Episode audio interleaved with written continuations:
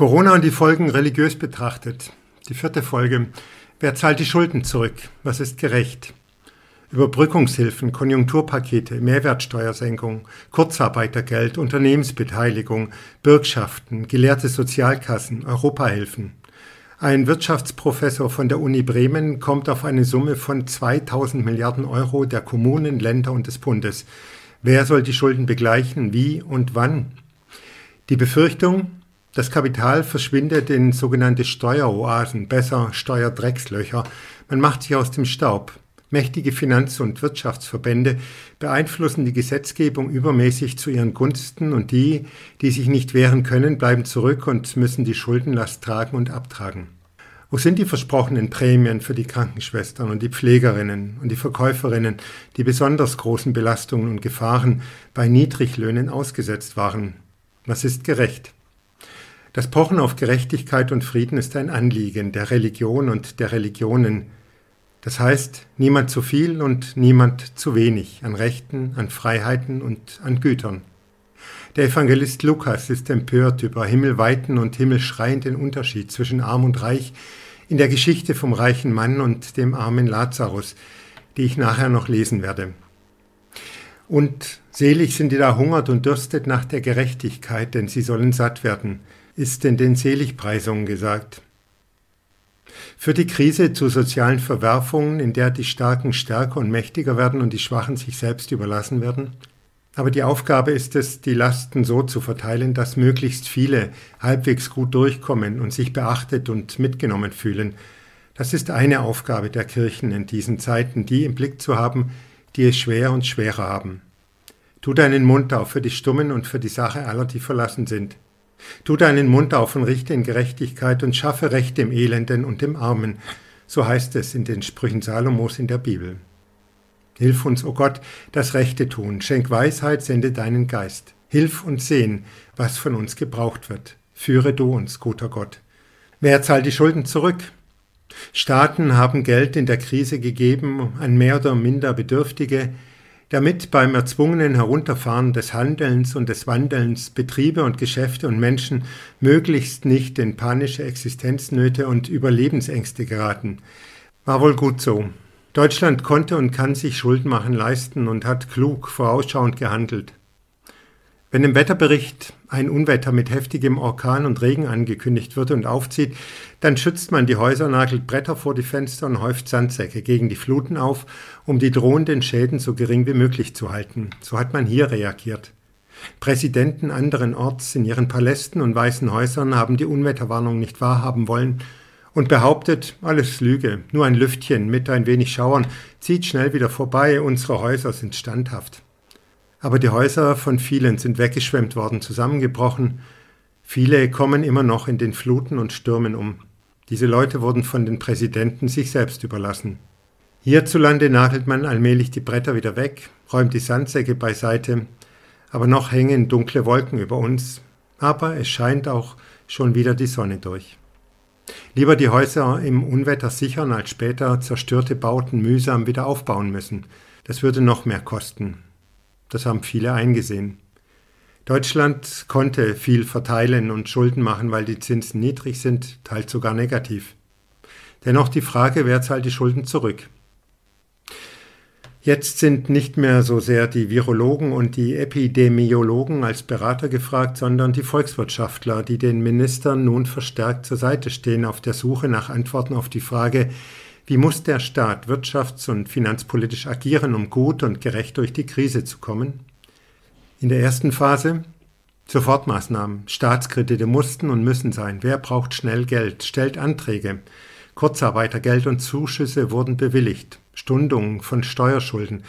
Regierungen in Bund und Ländern haben Stabilitätsprogramme beschlossen. Dann in der zweiten Phase Konjunkturprogramme wurden aufgelegt. Senkung der Mehrwertsteuer, Kinderbonus von 300 Euro für jedes Kind, Ausbildungsprämien und Steuererleichterung für Betriebe, Investitionen in Kitas, Ganztagsschulen, Krankenhäuser, in den Weiterbau moderner Infrastruktur, in neue Technologien sollen getätigt werden. Es gibt Kaufprämien für E-Autos. Es gab Kritik an dem einen oder anderen, aber nicht grundsätzlicher Art. Man war sich fast einig, dass es so in etwa gar nicht schlecht ist. Aber nun geht es um die Frage der Finanzierung von alledem. Ich habe ein wenig auf die Volkswirtschaftler gehört, im Fernsehen, im Radio, im Internet und habe vor ein paar Tagen auch das Institut für Weltwirtschaft um Stellungnahmen gebeten. Für Deutschland, so die Volkswirtschaftler, kein großes Problem, wenn die Wirtschaft bald wieder in die Spur kommt. Was für Vorschläge und Ideen werden eingebracht und diskutiert. Zum einen die Idee, ein Lastenausgleich, wie er nach dem Krieg 1952 unter der Regierung von Konrad Adenauer beschlossen wurde, finanziert durch eine Vermögensabgabe und Hypothekenabgabe, also durch die, deren Vermögen und Guthaben erhalten geblieben sind, während den anderen Hab und Gut zerbombt wurde oder sie von ihrer Heimat vertrieben wurden.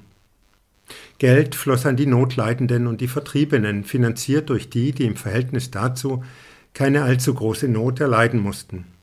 Lastenausgleich, also nichts Neues, hatten wir schon mal nach dem Krieg. Wie auch jetzt, manche haben in der Krise profitiert und satte Gewinne gemacht, wie Onlinehändler und Internetfirmen, die Videokonferenzen anbieten. Andere mussten ihre Betriebe über Wochen und Monate schließen und hatten keine oder fast keine Einnahmen. Ein weiterer Vorschlag, eine einmalige Vermögensabgabe auf sehr hohe Vermögen, verteilt auf mehrere Jahre, so dass der Schock ausbleibt. Oder man könnte befristet eine Art Corona-Soli einrichten, wie nach der Wiedervereinigung ein Solidaritätszuschlag erhoben wurde für den Aufbau Ost.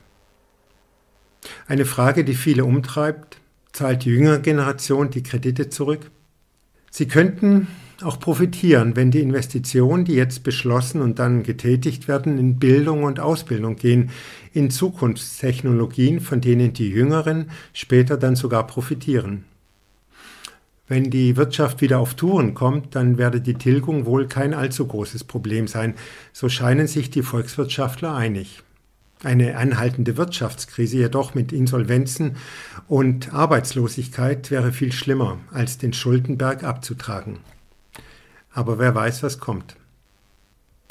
Also, es lohnt sich, auf diese Experten zu hören und sich mit ihren Vorschlägen zu beschäftigen, die ja in die politischen Entscheidungsprozesse einfließen und in den Talkrunden öffentlich rauf und runter diskutiert werden. Niemand sagt derzeit aber ernsthaft, der Markt wird schon von alleine richten. Also, die Krise muss von der Politik, von uns allen gesteuert und gestaltet und mitgetragen werden.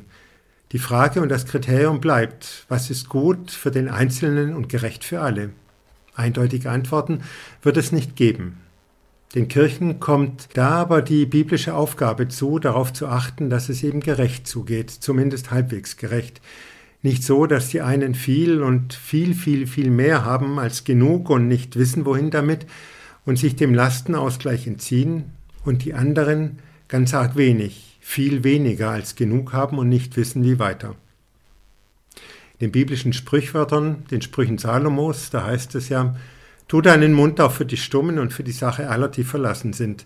Tu deinen Mund auf und richte in Gerechtigkeit und schaffe Rechte im Elenden und im Armen. Und nun die Geschichte vom reichen Mann und dem armen Lazarus. Es war aber ein reicher Mann, der kleidete sich in Purpur und kostbares Leinen und lebte alle Tage herrlich und in Freuden. Es war aber ein Armer mit Namen Lazarus, der lag vor seiner Tür voll von Geschwüren und begehrte sich zu sättigen mit dem, was von des reichen Tischs fiel. Dazu kamen auch die Hunde und leckten seine Geschwüre. Es begab sich aber, dass der Arme starb, und er wurde von den Engeln getragen in Abrahams Schoß. Der Reiche starb auch und wurde begraben, als er nun in der Hölle war, hob er seine Augen auf in seiner Qual und sah Abraham von ferne und Lazarus in seinem Schoß, und er rief, Vater Abraham, erbarme dich meiner und sende Lazarus, dass er die Spitze seines Fingers ins Wasser tauche und mir die Zunge kühle, denn ich leide Pein in diesen Flammen. Abraham aber sprach, Gedenke, Sohn, dass du dein Gutes empfangen hast in deinem Leben, Lazarus dagegen hat Böses empfangen, nun wird er hier getröstet und du wirst gepeinigt. Und überdies besteht zwischen uns und euch eine große Kluft, dass niemand, der von hier zu euch hinüber will, dorthin kommen kann und auch niemand von dort zu uns herüber. Da sprach er, so bitte ich dich, Vater, dass du ihn sendest in meines Vaters Haus, denn ich habe noch fünf Brüder, die soll er warnen, damit sie nicht auch kommen an diesen Ort der Qual. Abraham sprach, Sie haben Mose und die Propheten, die sollen Sie hören. Er aber sprach, Nein, Vater Abraham, sondern wenn einer von den Toten zu ihnen ginge, so würden sie Buße tun. Er sprach zu ihm, Hören Sie Mose und die Propheten nicht, so werden Sie sich auch nicht überzeugen lassen, wenn jemand von den Toten auferstünde.